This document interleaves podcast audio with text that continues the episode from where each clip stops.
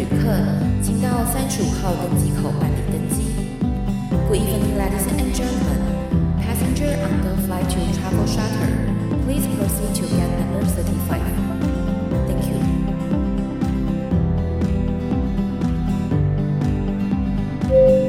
各位贵宾，我们即将起飞，请确实扣好系紧您的安全带。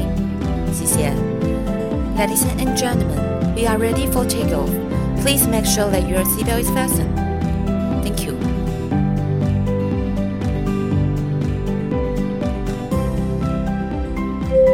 Hello，各位听众朋友，大家好，欢迎来到旅行快门，我是 Firas。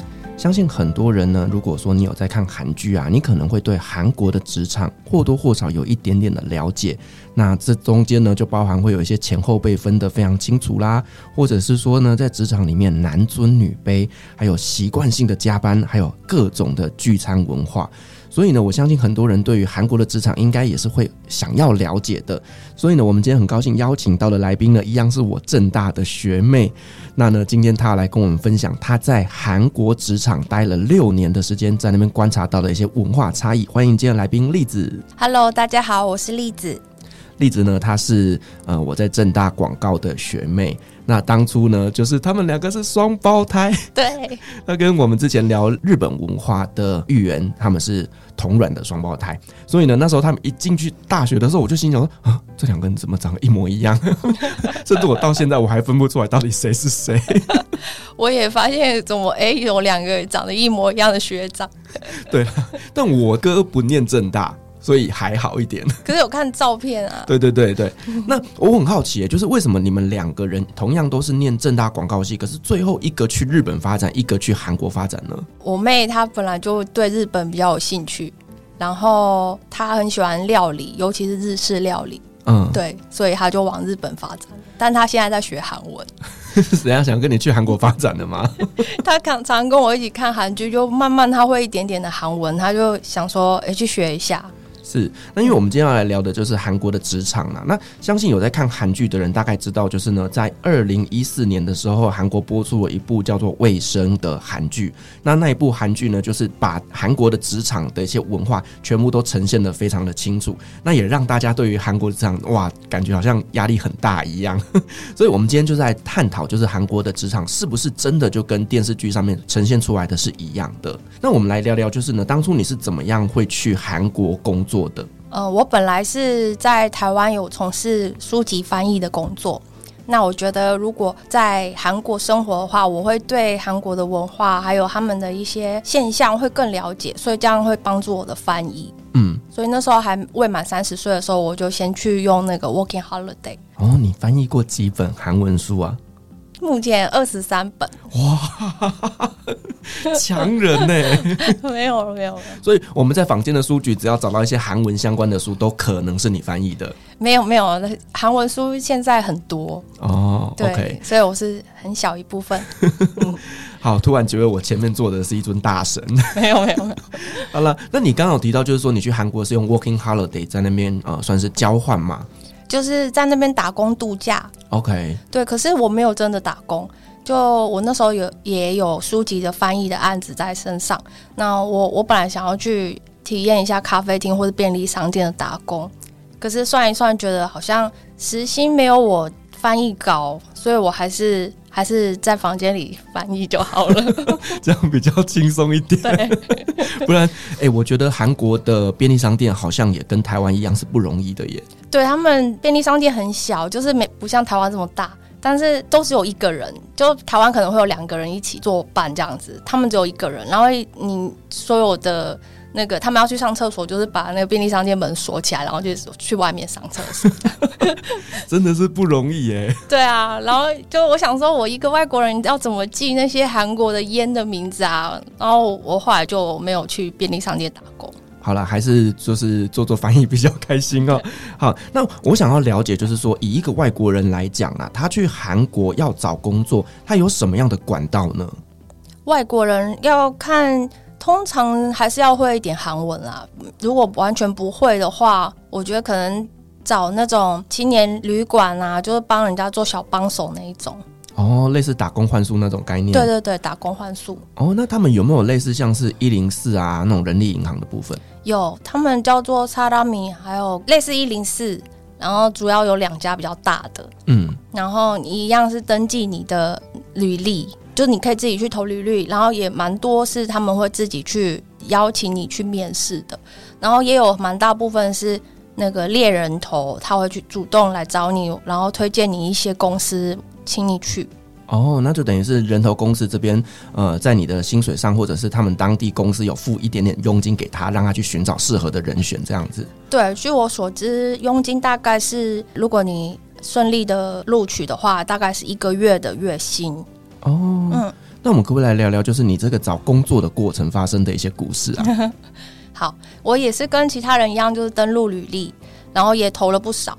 然后韩国也有蛮多大企业，他们是没有在那个网站上的，他是有他自己的 homepage，然后你要自己去登录他的制式的履历。那登录那些履历是比较麻烦，因为它就是像填表格一样，所以你每一家人都要再重新写一遍。那这一种公司，它有所谓的招新人的管道，还有。呃，有经验的管道，那他们招新人的话，通常都会在固定一个时期，就是比如说我忘记月份，但比如说三月啊、四月这样，就那个时期主要是招新鲜人。哦，就可能去校园里面做征才活动这样子。征才活动也有，然后他在网络上也会公开那个职缺。哦，就是针对这些大学新鲜的肝。嗯、对。好，那我们可不可以再聊聊，就是那你现在在韩国到底在做些什么啊？我在韩国目前是做手机游戏的社群行销。现在韩国的手游真的非常非常的强哎。对，我们可能大家在呃平常玩的电动很多都是韩国那边开发出来的。对。哦，所以你做的是社群行销这一块。对，目前我是做社群行销。做哪些社群啊？我很好奇。我们公司经营的社群有就一般 FB 啊、IG，然后也有抖音跟 YouTube。哦，就是基本上比较大的这些平台，通通都有就对了。对，OK，那我们来聊聊你的你在韩国的职场生活好了。好哦，是不是真的像我刚刚讲的这么的恐怖呢？其实现在韩国很多随着时代的变化，很多也不太像传统那样子，就是位阶很分明的，也有很多是他们比较开放，就可能敬语上面不是靠你的。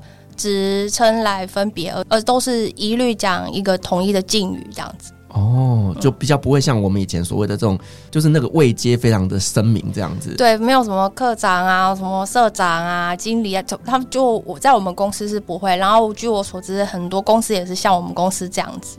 会不会是因为你们公司比较像是新创公司啊？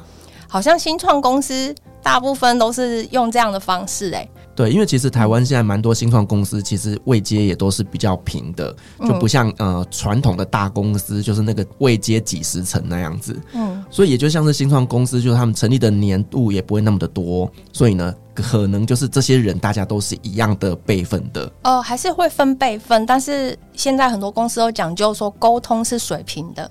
就是因为在韩国，如果他是垂直沟通，他就是有阶级嘛，就是看你的职称、职位这样子。但是他们现在就是沟通是用水平，但是职称还是有高低之分。我记得我以前在大公司上班的时候啊，呃，一个签层签下来可能要签个半个月，就 是你知道一层一层签上去，所以我我就觉得说哇，这种大公司他们真的就是这种辈分是非常非常的森严的。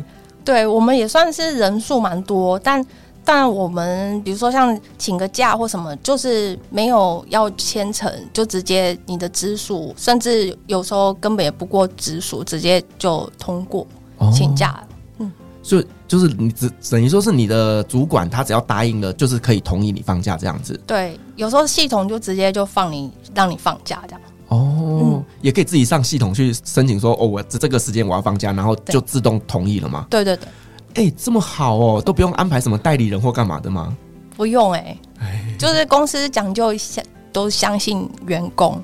哦，嗯，所以可能现在呃，韩国的职场也慢慢的在改变了。有就我打听了一些朋友，他们有些比较呃有规模、有制度的，大部分是这样子的工作方式。那我们来聊聊啦，就是说我们讲到韩国的职场里面呢，就是普遍大家会觉得就是男尊女卑这件事情，就你的观察是真的吗？我们公司我感觉不到有什么男尊女卑的感受。因为像我自己在查资料的时候，可能就是会有什么同工不同酬啦，或者是说，因为女生呢，可能就是会有怀孕生小孩的问题，那他们呢就比较倾向是请男职员这样子。男尊女卑的话，我不太确定，但是有比较倾向就新婚的女性。可能会，如果能力相似的，可能就不会选他哦，因为刚新婚，可能过个一年他就要请假生小孩了。对，哦，那确实是有一点点观念上的问题了，但我觉得这个也是蛮合理的。对。因为有时候你要找人，就是急着用人。那如果她有可能会马上怀孕的话，就对，就是你站在公司主管的立场来讲，就是，呃，公司可能花一年的时间把你教到会，然后呢，你又要再请半年的时间去育婴。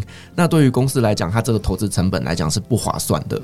对，但这也是看公司，像我们公司比较不会这样子，所以还是要看那个公司的属性啦。对对，那再来就是我们会觉得，就是韩国好像会有很多很多的聚餐文化。嗯，聚餐的话，除了公司之外，我发现韩国人只要是同好会，比如说像我参加国标社，那我们社团跳完舞就一定要去聚餐，这已经有点像是一个例行公事了。我知道韩国有很多就是那种名校观念，就是好像你的求学过程当中，就是一定要想尽办法挤进名校，然后呢，这个名校的就会自然而然形成一个小圈子，会有这种现象吗？呃，好像慢慢淡掉了，因为以前可能有一些大公司，它就是非首尔大或者是高丽大，就是他们有个叫做 Skype，就是 Sky，就是 S 是首尔大，然后 K 是高丽大，然后 Y 是延世大，就这三间大学在韩国算是顶尖的，嗯，然后除了这几间就不录取的那种。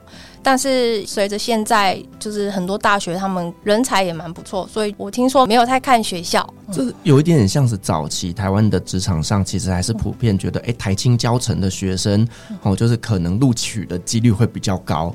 但其实我觉得，随着这个社会越来越开放，而且很多的资讯透明，而且现在就会变成是说，好像比较不会去着重在看学历，反而比较在的是看能力的部分了。对，而且韩国有很多职场，他们其实是会录取一些可能大三的实习生。那韩国很多学生他们是会编，有点像半工半读的状态哦，就有点像 intern 的概念。对，然后他可能就是早礼拜几去上班，然后礼拜几去上课这样子。哦，就是等于是半工半读的概念，嗯、然后去公司那边做一些历练。那同时呢，对于公司来讲，也是在培养新的职员了。对，而且有些公司可能这个学生他真的是能力很好的话，可能不见得他他可能还不用毕业，他就可以是正取了。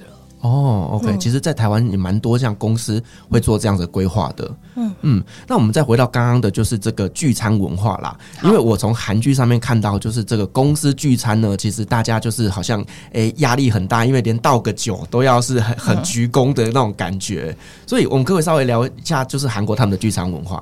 好啊就韩国聚餐的话通常他们会有所谓一菜一差三差就是第一摊第二摊第三摊的意思。啊吃这么多摊哦。就有一些比较传统的他可能会到第三摊。嗯。基本上第二摊是蛮基本款这样子。Ok 那第一摊的话就是吃正餐通常都会吃烤肉。他们觉得吃肉是比较高级的，尤其是韩牛这样子。就可能是晚餐的时间，就是吃正餐。这是第一摊，他第一摊在吃肉的时候一定会喝酒，嗯，对，然后再来第二摊的话，可能又是去喝酒，或者是嗯，女生可能比较多的话，就会去咖啡厅这样子。那第二摊就是等于是说好续摊的概念，那但是他们不会说什么去 KTV 啊，或者是去什么酒店干嘛的吗？KTV 就第三摊哦，第三摊 没有，也也可能第二摊就去啊，但是通常 KTV 会放在第三摊，因为有些人他可能不想去，他可以先走了。哦、嗯、，OK，就等于是先吃个正餐，然后呢再配个可能喝酒或喝咖啡，然后呢第三摊就是去 KTV。对，这样整个流程走完大概几点结束啊？嗯，可能三四点吧。三四点，那隔天要不要上班呢？我们公司比较少玩到这么晚的，嗯，对。但是一些中小企业啊，或者需要见客户的啊，他们真的是会用很晚。我记得我有一次去韩国玩的时候啊，就是呢，我们那时候是住那个青年旅馆，然后呢，早上出门的时候啊，想说要去麦当劳买个早餐，结果你知道麦当劳前面就是躺了三四具尸体，当然不是真的尸体啊，就是喝挂了的这些中年男子，而且你知道他们是穿西装哦，他们真的就是穿着的非常得体的上班族，然后我就那时候心想说：天哪，怎么这么可怕？这些人是喝多晚？我之前交换学生的时候，我在宿舍后面的楼。梯早上看到一个人躺在那里，然后我我超害怕，我以为是有谁挂在那，原来是喝醉。所以这个在韩国是很常看到的。嗯，我最近没有看过了，但我相信一定还是有啦。可能就是呃，我觉得如果是遇到礼拜五，因为隔天周末嘛，所以可能喝的比较狂一点的人就会比较多。嗯对，礼拜五通常都会大塞车，韩国一定会大塞车。而且我真的觉得韩国人很厉害，就是不管喝到多晚哦，隔天就会准时出现在公司。对，我问过很多，他们都说不管怎么样，喝再醉，第二天还是准时上班，可是会像僵尸一样，就是属于一个弥留的状态。所以韩国的超市一定都要卖解酒药的，一定有的。因为以前我们在公司上班的时候，其实呢都难免要应酬。可是其实我们呢在台湾的公司，我很怕遇到就是韩国客户，因为韩国的客户那个就是今天没有跟你拼个输赢，不会放你走。有啊，我之前我们韩国的公司都会去一个所谓叫 workshop，就是工作坊。然后它其实名叫工作坊，但其实就是出去玩啊。嗯，对。然后通常是早上出发，然后到一个山明水秀的地方，通常有点像一个别墅。然后大家就开始玩游戏、玩团康。然后晚上重点就是烤肉，然后一堆酒。然后我们那时候好像整个冰箱满满的烧酒，是整个冰箱塞满。就是 team building 啊，就是呢，你公司的员工就是在周末的时间就拉到外面去做一些团康的活动，来建立大家的向心力。哦，对，有点类似，就是这样子。那我想问一下，就是这样子的活动，如果你不参加，会不会有压力？呃，基本上没有人不参加，哎，那就是压力很大啊。对，没有人不参加。所以今天就是大家带出去之后，就是啊，反正在外面喝挂了就躺平就好了。对啊，所以会喝的比平常更夸张。很夸张，而且他们就是会不知道睡到谁的房间这样，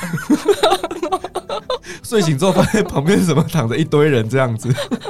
对啊，就是他们真的很会喝。可是其实第二天大家很早就要又要开会嘛，第二天他们还是照样起来，哎，我觉得蛮厉害的。我觉得这样子的职场压力其实真的是蛮大的。对，那如果说你本身是不会喝的人，那他们会逼你喝吗？嗯，不会，现在不会这样逼喝。OK，但以前会。嗯以前我那时候在交换学生的时候，真的学长他们会一直逼，也不是逼，就是会一直说喝啦喝啦这样，不喝不行这样。就你在那个压力，你就会觉得哈好啦好啦喝一杯这样子。可是如果是女生来讲，就是我们也担心说女生喝醉了之后会比较危险一点点。对，所以女生是可以委婉的拒绝的。可以可以可以。哦，现在其实很多会说，哎、啊、你不喝那就点饮料，就很正常，不会有压力。哦，那确实是比较好一点点的。好，那我们刚前面讲的就是比较像是职场上面的一些观察啦。那接下来我想来聊一些就是呢文化的部分。毕竟你翻译了这么多韩文书，我相信这一块你一定能够给我们跟大家不一样的观点啦。首先，我想问的就是，讲到韩国，第一个大家想到的就是整形。哦。因为呢，我曾经在叙利亚念书的时候，我在大马士革大学。然后呢，我跟同学要做分组报告的时候，我们那一组有一个韩国女生，所以我们那一组的题目就叫做整形文化。哇！然后我就想说，哇，跟这些阿拉伯人解释什么是整形，感觉也是蛮有压力的。所以，整形文化这件事情在韩国是真的普遍，大家都觉得是 OK 的事情。OK，他们真的 OK。然后问过男生说：“哎，你女女朋友如果是整形呢？”嗯嗯，漂亮就好，这样。因为我当时在大马士革的时候，我们就问同学，就说你可以接受你老婆整形吗？所有的男生没有一个举手，哎。所以韩国人普遍能接受自己女朋友去整形。如果是交往中，然后那个女生觉得自己哪里需要整，通常会劝女朋友不要去整，就说你这样就很好啦，这样。可是如果整完才认识，可能也不会太 care 这样。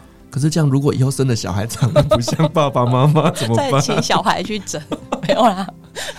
那女生对于整形的接受度是很高的，高甚至我有听说有一些妈妈，她就是会存一笔钱，等到女儿成年礼的时候送她去整形。好像有这么一说，而且我自己的朋友也有说，哎呀，女儿是单眼皮，然后帮她存一笔钱，以后让她去整双眼皮这样。哦，真是我觉得有个好爸爸、好妈妈是非常幸运的。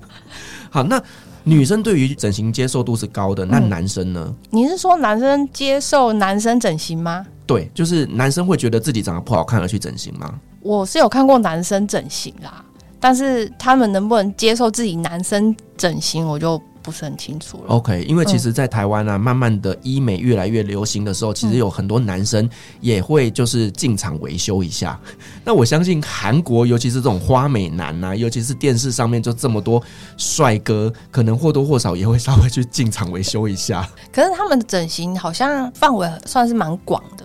比如说像割双眼皮，他们也认为是整形；然后去眼袋这种，他们也认为是整形，所以他们会觉得这弄眼袋其实还好这样。哦，嗯，OK，因为我之前有听我朋友说，就是呢，韩国的职场其实很看外表，就是呢，你可能在面试的时候，你长得帅，你长得漂亮，你的录取几率会比较高一点。录取高不高不确定，但一定很受欢迎，就是在公司很受欢迎。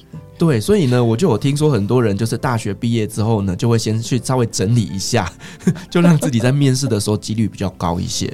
是不是直接相关？我是不确定，但是微整的人都蛮多的。OK，就鼻子变高啊，变挺这样子。其实呢，我觉得爱美真的是人的天性啦。嗯、那尤其是现在整形的一个观念已经被大家所接受了，甚至我在中东我也看过很多的女生啊，就是呢，她的鼻子会包起来。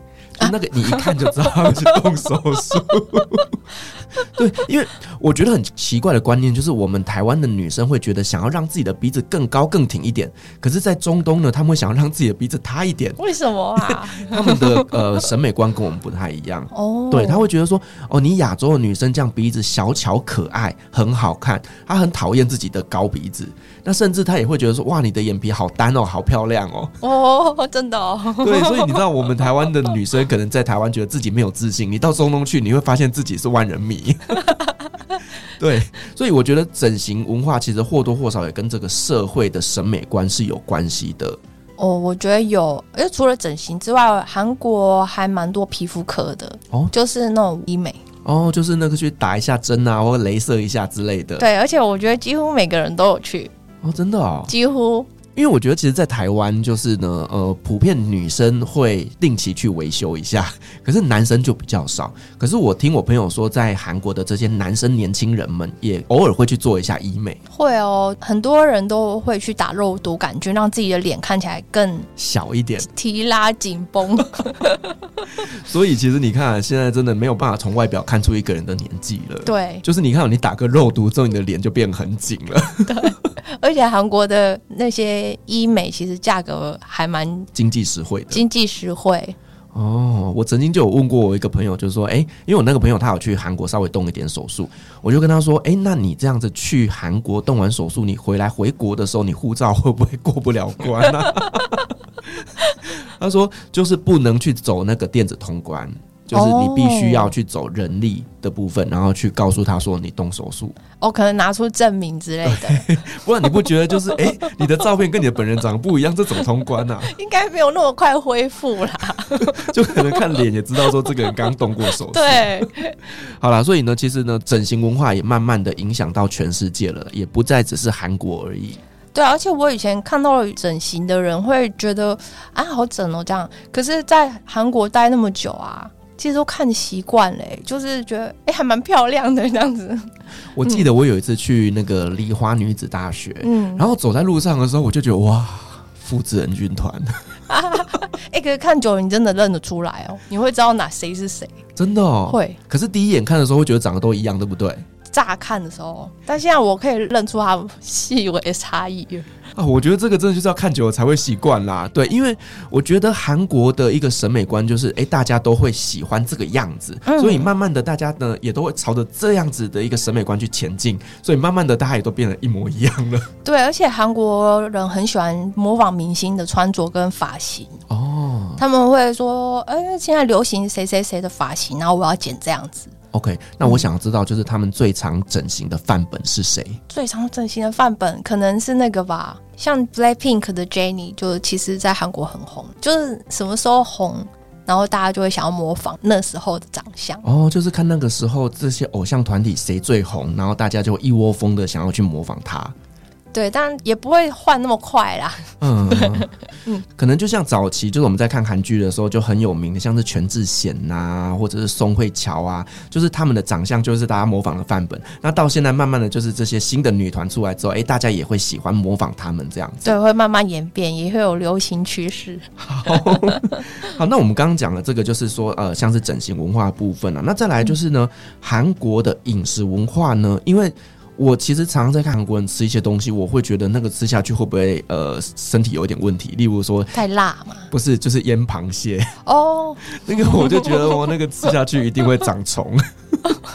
所以我就会很好奇，为什么韩国人他们吃东西，其实第一个当然就是吃很辣，然后再来就是说，哎、欸，他们又很爱吃肉，然后海鲜的部分又吃这种生腌的。对对，你可不可以稍微说一下，就是你对于他们的饮食文化的观察？哦，生食是真的蛮多，像生牛肉啊，然后生章鱼啊，除了生螃蟹之外，还有那个酱虾，就是用酱油腌的生虾。那个不会拉肚子吗？不会，我吃了那么久都没事哎、欸哦，真的哦。对，因为大家对于海鲜的观念就是，呃，还是希望就是要煮熟，不然可能会有一些寄生虫或干嘛的。嗯，可能他用了一些处理吧，像他们也有那种传统市场，你去传统市场的话，也会有很多是用辣椒酱去腌的，像鱿鱼啊，就也是海鲜类的，还有那个温和啊什么的。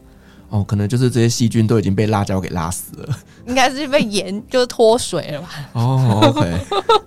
比如说他们很喜欢吃生菜嘛，就生菜包肉包饭这样子。哦，烤肉一定要吃的啊。对，然后它因为生菜上面他们可能会有一些虫卵还是什么的哦，所以可能会长一些寄生虫啊什么，所以韩国人他们每年都会吃一个类似打虫药的那种药。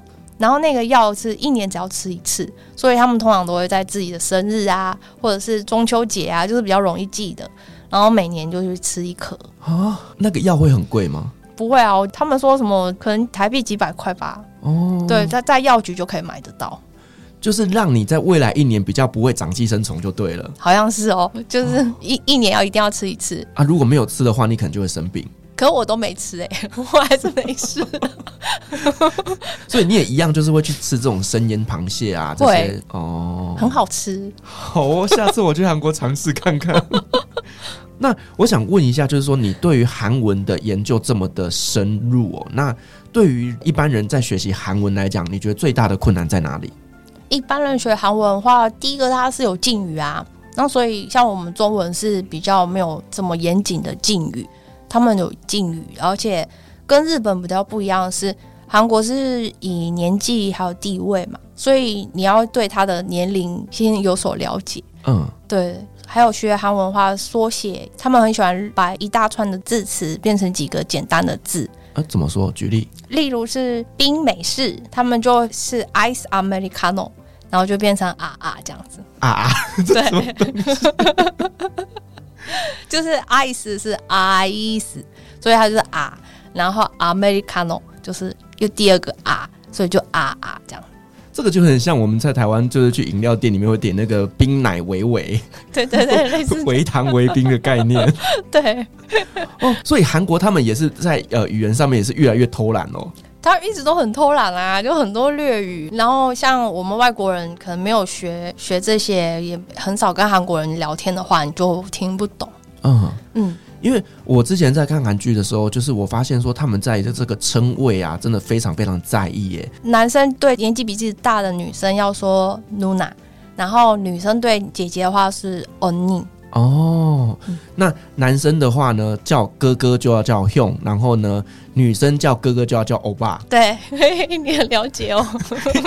韩剧里面最常听到就是欧巴。对，还有 Hong Hong Hong，大哥大哥。对，然后对于呃妹妹弟弟都叫同声嘛，对不对？同声，同声。嗯。哦，所以其实你看他们这个称谓上面还不能叫错哎。对，可是通常不会直接叫同声，都会叫那个名字。哦。对。就像可能在聊天的时候，也不会刻意就加这个词就对了。对，当然对叫年纪小的你是叫他名字，然后叫年纪大就是呃哦你哦，就是对。长辈的尊称就对了，对，就是这个是不能漏的，不然漏掉之后很没有礼貌。对。那我们刚刚在职场上面，我们有稍微聊到，就是说这个呃，会不会有男女不平权的观念哦？那其实，在他们整个社会上面呢，嗯、你的观察是在于两性平等的部分是怎么样的看法呢？现在其实女性意识抬头，所以在职场上性骚扰的议题就越来越被重视。那韩国的话，他们在公司都会，比如说每半年或每一年都有那个职场性骚扰的教育。比方说，呃，他们很重视说，你问到一些比较隐私的问题，比方说你有没有男朋友啊？你穿这么漂亮是晚上要去约会吗？如果讲这些话的话，很容易被举发是性骚扰。啊，这样都不行哦。对，你有没有男朋友？这个在台湾应该算是逢年过节都会被问到的问题吧？我觉得，我觉得也不一定是完全百分之百性骚扰。就是如果你跟他很熟，你当然可以问；但是如果是不熟，然后突然问对方有没有男朋友、有没有女朋友，这很容易会被视为性骚扰。哦，嗯，就像大家都一直问我说我有没有男朋友，我真的觉得我可以告你性骚扰吗？这种在韩国可能可以被告。关你屁事啊，对不对？对，还有比如说结婚了，你什么时候生啊？你要什么时候生第二胎啊？什么的这种也是啊，这也是哦。对。可是你知道，在台湾的职场，其实这还蛮常会被关心的。对对对，就是一种我们表示亲切的一种问候嘛。对，因为像我之前在公司待的时候，然后我的老板就会关心我的家人啊，关心我没有交女朋友，关心我什么时候要结婚。对，因为这在台湾真的非常非常的常见，可是，在韩国是不行的。对，所以他们的性骚扰的比例应该是越来越低了吧？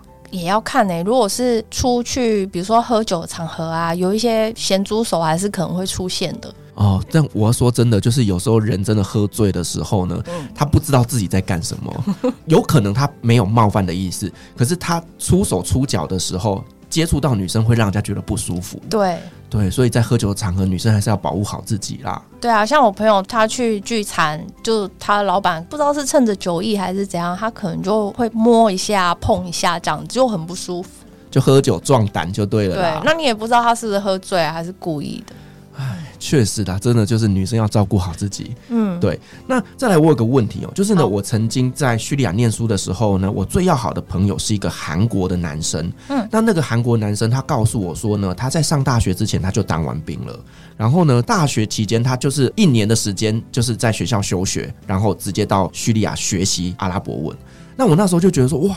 这跟台湾很不一样，你知道吗？因为台湾男生就是就希望当越少越好，对。可是韩国好像对于兵役这件事情的重视很高，对，他们基本上当兵就是爱国的表现，就算他们心里不想当，他们还是会觉得男人应该要当兵。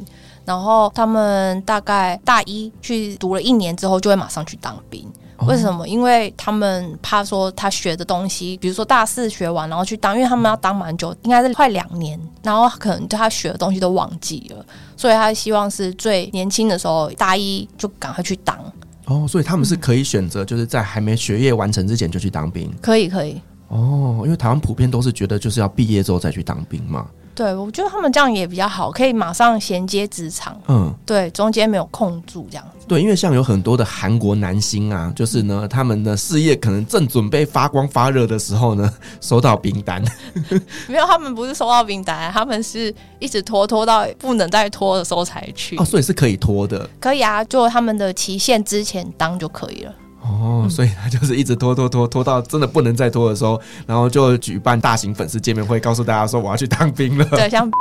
最近去当兵了。对，因为其实他们去当兵的时间两年，其实回来之后，这人气还在不在，确实也不知道了。对对，但是我们在韩国的演艺圈上也看到很多，就是当完兵回来之后，哎，发展的更好的男星。嗯，对，就反正这个是男生就一定要尽的义务啦。那再来就是说，他们会有休学一年去学他们想学的东西吗？会，他们觉得大学期间就是要有一年让他们去探索他们想要做什么。所以几乎都会休学一年。那通常会在大几的时候休啊？不一定呢、欸，他们很多都是休学，然后去国外，比如说学语言啊什么的。对，因为我在大马士革大学的时候，我们班上大概有三分之一都是韩国人，嗯、然后我就觉得，哦，韩国人这么多人学阿拉伯文啊？都是大学生吗？他们就是去语言中心，然后去进修语言的。基本上语言中心它就不算是交换学生，嗯、它就等于是你自己花钱去那边上课。对，所以那个时候我就觉得说，哇，这这些韩国人怎么年纪这么小，可是他们却愿意到这么遥远的地方来学习。对，我们以前在学校也有很多啊，在政大也有很多韩国人来。对，所以韩国人真的是他们的教育体系下会让他们比较知道去探索自己内心真正想学习的东西。对，或者是他们可能那一年就去到处旅游，那也是蛮好的。对，因为他们上了班以后，可能就是。地狱的开始，没有办法这样子玩一年。所以，韩国的职场会像日本的职场这么严格，让人家不敢请假吗？不一定要看公司，可是有一些中小企业真的是不太愿意让员工请假。哦，比较传统一点的。对，所以因为你请假之后也没有代理人，公司可能某一些业务就不能做了。对啊，就是可能要看脸色。嗯嗯，那再来就是我们也提到，就是说他们在大四的时候会进入公司里面去做实习。对，那他们的实习是自己可以去申请吗？还是说呃会有一些校园征才，然后他们有机会可以进入公司？他们是怎么样获得这一个去实习的机会？呃，通常公司也会招实习生这样子。就公司他们本身就会开职缺是给实习生的，会特别写是给 intern 的。哦，OK，嗯，那或者是说，像是学校的教授去做一些推荐，或者是学校跟公司之间本身就有这些建教合作，然后就做学生的推荐这样子。好，那我们再来聊聊，就是韩国那边的一个流行文化啦。因为其实现在全世界的人哦都在模仿韩国，嗯、像我在中东念书的时候，大家最喜欢问我就是 Korea Korea，为什么？为什么要问你 Korea？因为我的眼睛是单眼皮，然后他们都会觉得单眼皮的男生就是 Korea，真的、哦。而且就是我那时候在叙利亚的那个好朋友，其实我们两个走在路上，大家都会觉得我们是兄弟，连他妈妈看到我的照片都觉得我是韩国人，真的，所以我就不知道，因为单眼皮的关系，对，所以大家都以为我是韩国人，然后开口就会跟我讲个阿尼哈塞哦之类的，那甚至就是呢，在有一些国家，他们的电视频道都还有专门设置的韩国台，就是二十四小时都在播韩剧。哦，对，有有有，KBS，嗯，那像是我们在土耳其念书的时候，我们就有台湾的朋友受邀去写一些稿子，都是在分析韩国的流行文化，所以真的非常非常多的外国人，他们真的都在跟着韩国的流行走。嗯，那我们可不可以来稍微讲一下，就是在韩国那边你所观察到这些流行文化，包含就是哎，他们都穿些什么啦？他们会注意一些什么样的流行事物呢？就是现在在台湾所谓的韩版，跟我在韩国实际看到他们常穿的衣服有点不一样。韩国人。他们通常除了比较正式的场合之外，大部分蛮运动风的。哦，就是算那种 Adidas 的那一种吗，就是也不一定都是 training look 这样子。他他可能就是比较宽松的那种棉 T，然后宽松的那种小丑裤这样子。有，这这个我的观察确实是这样。对，韩国的男生基本上都是穿运动装。对，然后运动鞋，他们很喜欢运动鞋。嗯，就跟我们台湾看到的这种韩风流行服饰是不太一样的。对，韩风以前可能在韩剧上看到有些女生可能都是穿那种窄裙啊，很显现身材的那种。可是现在大部分我看到都比较宽松一点。哦，就像那个《流星花园》的玄彬一样，那一套布灵布灵的运动服。对，因为大家想象中的韩国的欧巴就是一定是穿着长大衣。嗯、那可是实际上并不是这样子。呃，其实冬天还是会穿长大衣，这样比较帅。哦，确实。可是台湾的人冬天不会穿长大衣，我们都穿羽绒衣，因为不保暖嘛，是这样吗？我不知道，因为我们在国外旅行的时候，你就是看这个人是亚洲脸孔，可是你是可以从穿着上面判断他是哪一个国家的人。对，韩国人的服装真的有一种韩风感，嗯，就是长大衣，然后。宽松的话又穿的很随性，可是又有一种流行的感觉，就是时尚。因为像日本的衣服会比较偏朴素风、混搭风、混搭，然后呢，就是比较不会这么的色彩鲜艳，他们就会很素色的朴素感。嗯、那台湾人呢，就更混搭一点。我觉得台湾人的服装真的是色彩比较鲜艳一些。对，我刚刚才逛百货公司，真的是五颜六色。对，台湾人的流行是比较偏 colorful 的，嗯，对。那韩版他们是比较算是设计感的，对，而且颜色也比较没有那么鲜艳。嗯嗯，对。那再来就是说，像是呃香港的部分，你就可以看到，哎，香港人的发型是很容易被分辨出来的。他们是什么发型？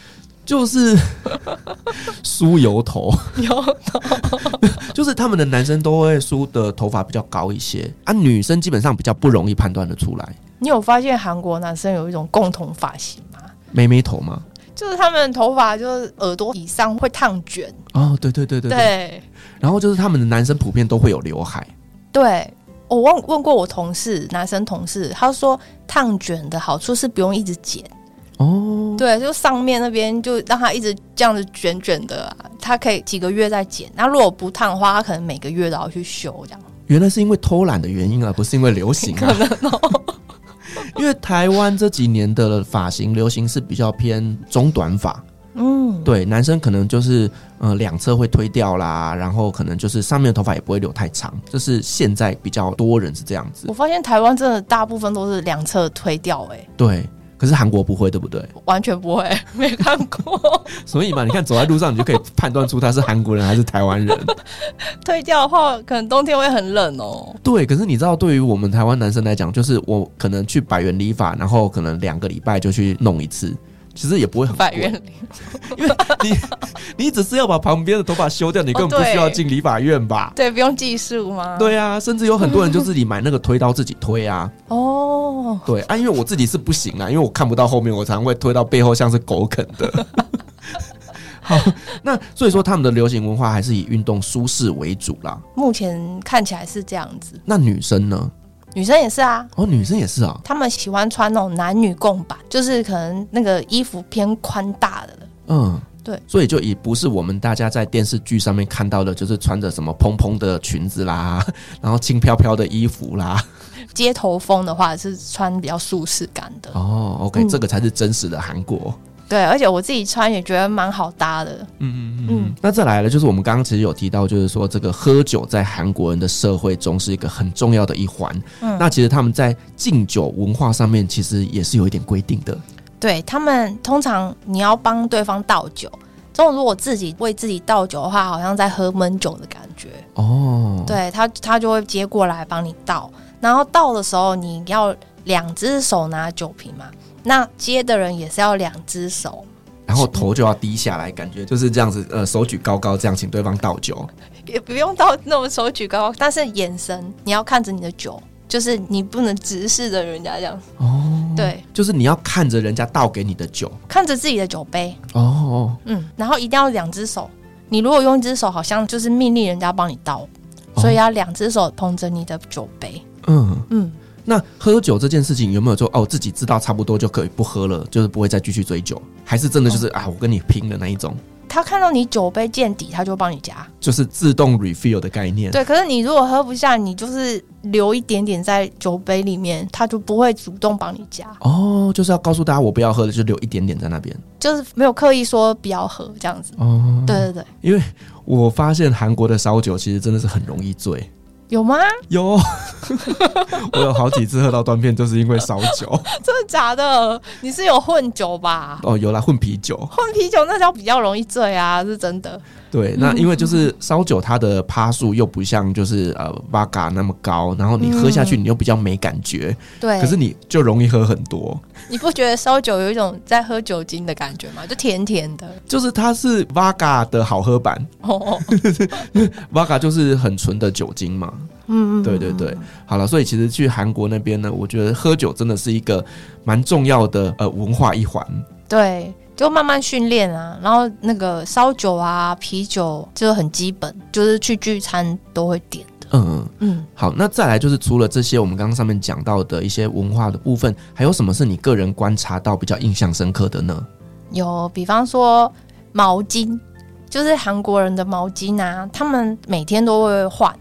然后他只要擦过身体、擦过头发，他就要换新的，就是他不会让它晾干，然后明天再用这样。啊，这样子妈妈不就每天在洗毛巾？对啊，每天洗啊，每天都要洗。然后我之前在住考试院的时候，就是旁边的人塞一架就是满满的毛巾。你要不要跟大家解释一下什么是考试院？哦，考试院原本叫考试院，是因为很多是考生，他为了要考试，他可能就租一个超级小的小套房或者是小雅房。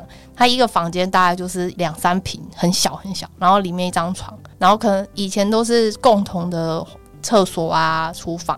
可现在发展成就是也有套房形式，可能两三平，然后里面还有自己的小厕所。以前是都给考生，所以叫考试院。现在就是。可能比较租不起房子的人也会去住考试院，所以你在那边观察到，就是隔壁的每天都在洗毛巾。对，每天他的些衣架是全部都是毛巾，然后我就问我韩国朋友，他们也说，就是擦完头发你就是要换一条啊，就是擦完身体要换一条。这个怎么感觉有点像是我们走在路上看到理发院 有没有？外面就塞很多的毛巾。对，他们会觉得就用过之后它就脏掉了，就是要送洗衣机了。他们不会用手洗哦，就是我们有时候擦完脸可能用洗手台搓一搓，然后晾干。他说这样子身体会有皮屑在里面，还是要用洗衣机把它洗干净。这么听起来，我觉得韩国人是不是呃蛮有洁癖的啊？我觉得他蛮蛮爱干净的，因为他们是地板文化嘛，就是那种地暖，所以他们都是用那种木头地板啊，或是有铺那个地垫，然后常常就是席地而坐，所以他们常用吸尘器啊，就是地板是一尘不染的。哦，就是扫地机器人在那边应该卖的很好，就对了。很好，很好。啊，那除了这个毛巾以外，还有什么你看到的一些文化差异呢？韩国有所谓的半夜配送，台湾不知道有没有？Uber 吗？不是 Uber 哦，是。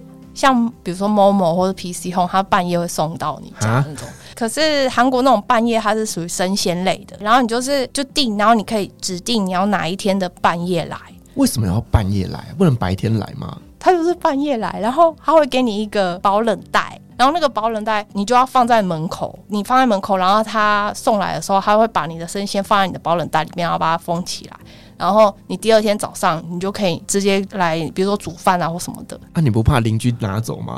不会啊，我们就在放在外面啊。所以他不会在白天配送，他一定是晚上配送。他有一个配送是专门 for 清晨的.然后你要其他时间也可以。好，我觉得这个真的是我在台湾比较难想象，因为大概晚上的时候应该比较不会有人在外面做这种配送的动作。有一次我我跟我妹两个人就是半夜回家的时候，又看到他们在配送。他一开始是因为那个疫情的关系，就疫情大家都在家里嘛。那所以你你第二天要料理啊，需要一些食材，所以就有这个服务。嗯，你讲到这个会让我想起韩剧里面，就是都会有一些年轻人一大早在那边送报纸。他那个更夸张，他是半夜那个三四点来送。好，就是呢，这个在我们台湾真的比较少看到这样子的一个画面了，因为台湾现在应该没有报纸配送了。好了，那我们最后还是再带回一下职场的内容哦，就是呢，以你在那边观察这么久，有没有一些就是你觉得哎，韩国职场蛮不错的一个呃福利或规定？嗯，最近韩国有一个福利是给不婚主义的哦。对，它现在不是一个很普遍的福利，但是有几家就是比较大的大企业有开始这项福利，就是有一家公司是叫做 LG Plus，它是类似我们什么台湾大哥大那种通信的公司，也算是大企业这样子。他是说，如果你在公司做满五年，然后你年满三十八岁，然后如果你宣布自己是不婚主义者的话。你就可以享有跟新婚的那个福利，就是结婚礼金跟五天的蜜月假，这才合理呀、啊！你知道，就是对于一些不婚族的人来讲，就是他永远收不到别人的红包，对，然后也没有蜜月假，对，然后别人生生小孩啊，你还要包红包啊，干嘛的？对，对啊，这不婚主义，然后还有有一些是未婚。如果你满四十岁，你还是未婚，他就是直接发给你那个结婚礼金跟假期这样子。那有没有可能就是好，我四十岁领了一次之后，我四十五岁突然结婚了再领一次就不行哦，就不行。对，就你只能领一次这样子。哦，对，好了，我觉得这个真的比较合理一点啦。对，可是但是有一些有一些比较保守派，或是有其他意见，他可能就说：“哎、欸，你这样子的福利是不是在鼓励大家不要结婚？”这样。哎、欸。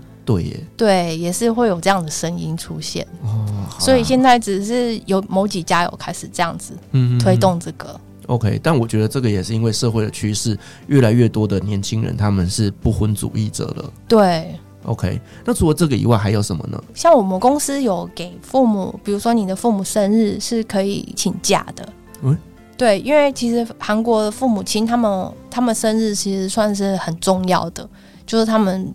也是儒家思想嘛，所以父母生日都会办一些，比如家庭聚餐啊，或者是吃寿宴啊什么的，所以会给一天的假期。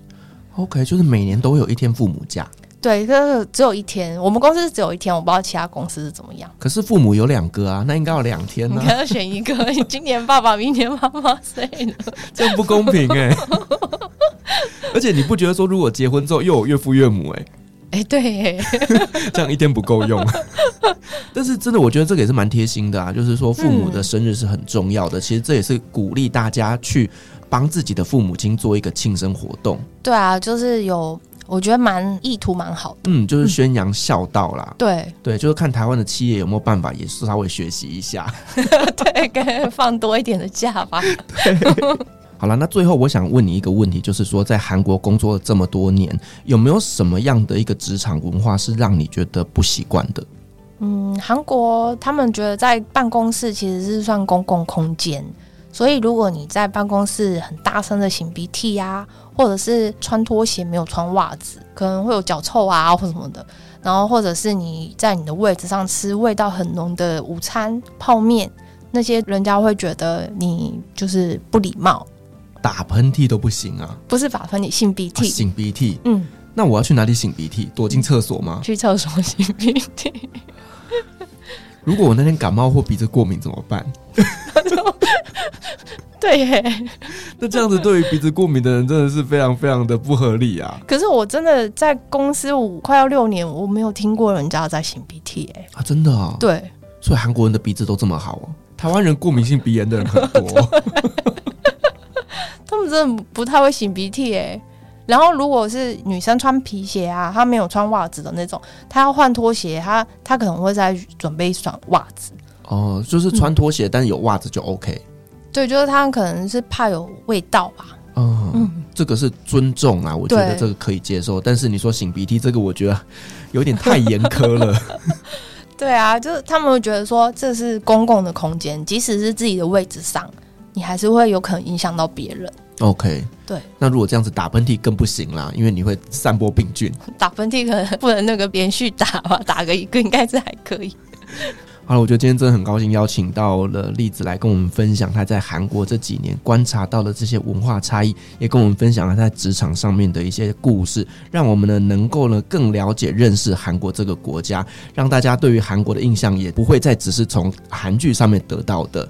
好，我们再一次感谢他的分享，同时也感谢所有听众今天的陪伴。如果您喜欢我们的节目的话呢，别忘记给我们五星好评加分享哦。另外呢，我们在 FB 设有旅行快门后期师的社团，针对今天这期节目，你有任何想分享的，都可以在上面留言，所有的留言都是我亲自回复哦。旅行快门，我们下期再见，拜拜，拜拜。各位贵宾，我们的班机已经抵达，感谢您今天的搭乘。旅行快门每周三、周五与您在空中相会。祝您有个美好的夜晚，晚安。